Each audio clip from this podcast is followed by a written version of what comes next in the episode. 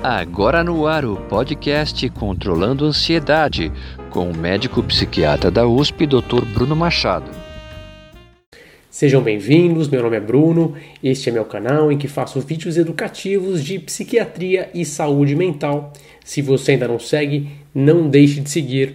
Hoje vou falar para vocês sobre dor epigástrica induzida por medicamentos é um tema que foi solicitado por um dos seguidores do canal e realmente um tema que traz muitas dúvidas, muitos questionamentos por parte dos pacientes. Vamos hoje falar de um efeito muito comum, um efeito adverso muito comum, induzido por tratamentos, por medicamentos psiquiátricos sejam eles antidepressivos, estabilizadores de humor, sejam eles neurolépticos. Eu estou falando aqui de dor na região do estômago, uma sensação de queimação abaixo da costela que nós chamamos de epigastralgia, uma sensação de mal-estar muitas vezes, chamada de dispepsia, também de pirose muitas vezes pode ser interpretado dessa forma, com uma queimação na região também do tórax. Estes sintomas digestivos altos que nós falamos são muito relacionados ao início do tratamento psiquiátrico, naquele momento em que o psiquiatra introduz a medicação, especialmente nos primeiros 7 a 14 dias. Estamos aqui falando de remédios como fluoxetina, sertralina, amitriptilina, antidepressivos como paroxetina. Também poderíamos citar aqui estabilizadores de humor como o lítio e como o ácido valproico, né? o depaquene, o depacote, também chamado de valproato, medicamentos em que muito frequentemente acontece este efeito adverso e vamos falar aqui do manejo que tem que ser feito. Como é que é feito quando isso acontece? Será que tem que parar o tratamento? Será que realmente isso não vai melhorar? Será que são todos os pacientes que vão ter uma melhora rápida e que isso vai ser passageiro? É este detalhamento que eu quero hoje trazer para vocês.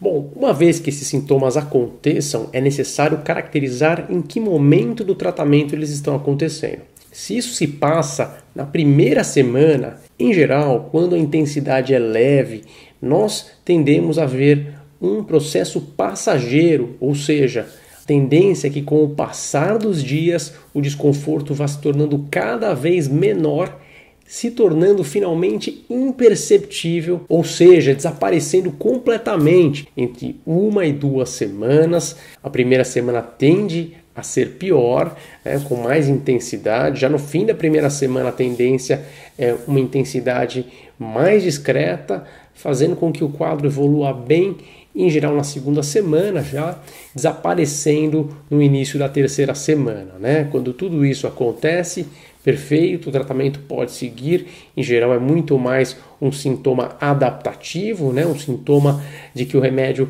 está sendo assimilado pelo organismo, mas que não tende a trazer grandes problemas. Não significa que você vai ter realmente uma úlcera, uma gastrite, uma complicação gástrica estomacal. Né? Em geral, a gente não vê problemas sérios com esse tipo de efeito no início do tratamento com antidepressivos, com estabilizadores de humor e também falando de neuroléticos, né, como quetiapina, risperidona, isso não tende a acontecer na maioria dos pacientes, tá? É algo mais raro e em geral este é um processo benigno, passageiro, que em poucos dias é assimilado. Mas Muitas vezes este processo pode não ser tão favorável assim. Então imagine que algumas pessoas, juntamente com dor e desconforto no estômago, podem ter outros sinais, outros sintomas também. Né? A gente pode falar aqui de náusea, eventualmente até mesmo vômitos podem acontecer no início do tratamento. E quando isso acontece, em geral, fica mais difícil persistir, né? É sinal de que este efeito pode não ser tão passageiro assim. Além disso, quando o sintoma é muito intenso, muito forte, também muitas vezes é um sinal de que o paciente não vai conseguir assimilar esta sensação e que isso vai persistir por mais tempo. Existem mais raramente alguns casos que o sintoma começa leve e tende a aumentar com o passar dos dias, né? Ou até se mantendo. Existem também situações em que o efeito desconfortável permanece estável, não muito intenso, mas contínuo, não passa depois de duas, três, quatro semanas e realmente o paciente acaba tendo que procurar uma outra iniciativa, uma outra alternativa para que seja tratado da maneira mais adequada e quando é um sintoma passageiro, primeira semana, tem alguma dica, alguma forma da gente minimizar o desconforto até que o efeito passe, até que o sintoma de dor vá sendo reduzido? Tem alguma maneira da gente lidar com esse sintoma? Tem sim. Uma dica, claro, muito simples, é tomar o remédio com o estômago cheio, né?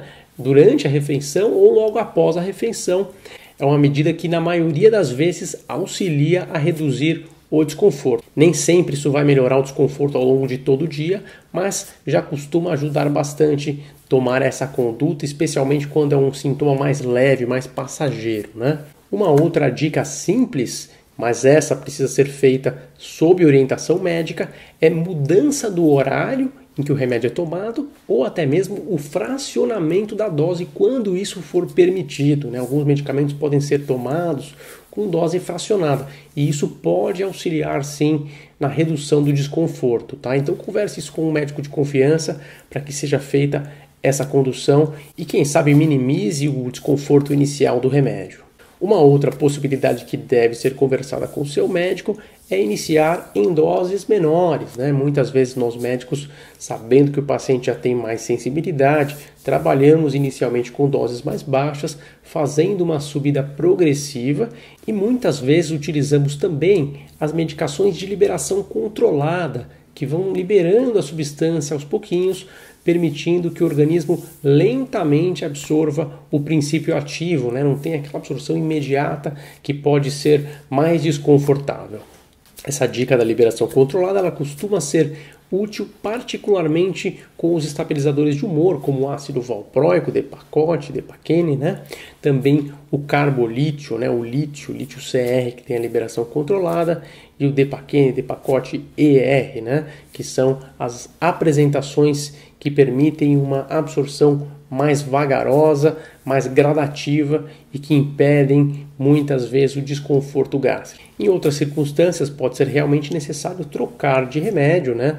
E algumas vezes podemos fazer a troca por um remédio da mesma classe farmacológica, né, substituindo por um remédio equivalente com características parecidas. Muitos pacientes tendem a ter efeitos adversos a todos os remédios de uma mesma família, né? Então, neste caso, seria necessário uma troca por um outro tipo de estratégia, né? um remédio de uma outra classe, claro que respeitando a necessidade daquele diagnóstico, da fase do tratamento. Então, isso é um trabalho que sempre precisa ser muito bem conversado.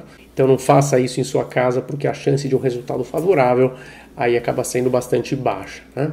É claro que essa mudança sempre tem que ser feita sob supervisão de seu médico de confiança. A finalidade do vídeo aqui é educar, é trazer informação, mas não tem ah, a finalidade de substituir uma consulta na qual o médico vai estudar seu caso detalhadamente para tomar a melhor condução, a melhor conduta clínica. É preciso lembrar que estamos falando aqui de transtornos mentais, quadros mentais sérios, né? como depressão, ansiedade, estamos falando de transtorno bipolar, muitas vezes quadros como esquizofrenia, Todos esses quadros possuem também um risco. Então não basta você tirar o remédio que o médico passou, porque evidentemente que podem haver outros riscos, você não pode ficar descoberto. Se foi prescrito um medicamento, muito provavelmente havia uma indicação para isso, então é importante procurar um remédio que vai fazer um papel similar, né, de alguma maneira que vá suprir aquela necessidade clínica para a qual o remédio inicial foi prescrito. É muito importante, antes de reiniciar o segundo medicamento, observar se já não existe uma história de gastrite ou de úlcera ou um quadro anterior mesmo ao quadro de ansiedade, ao quadro de depressão, enfim, é necessário investigar se já não existe uma gastrite em paralelo, né? um quadro é, comórbido que a gente fala, que possa fazer com que o sintoma seja confundido com um efeito adverso. Muitas vezes, até mesmo pela ansiedade do início do tratamento, pode-se piorar uma gastrite prévia. Né? Então, muitas vezes é necessário fazer essa investigação antes de introduzir uma segunda opção, se existir estas pistas, né, esse histórico realmente de um quadro gástrico prévio. Não podemos esquecer nesses casos em que existe realmente uma possibilidade de comorbidade, de fazer, se for o caso, uma investigação multidisciplinar, inclusive com exames, né, com endoscopia digestiva alta, com avaliações especializadas para que seja feito um tratamento direcionado realmente para a causa deste problema gástrico que nem sempre se relaciona aos remédios. Importante lembrar que fazer o tratamento para gastrite é fundamental. É claro que tratar a ansiedade também é algo que pode ajudar a diminuição dos sintomas gástricos, né? Mesmo a ansiedade anteriormente pode ser um fator que leva à gastrite, que leva à piora dos efeitos estomacais, intestinais também. Então, por isso, o tratamento tem que ser pensado de maneira global, né?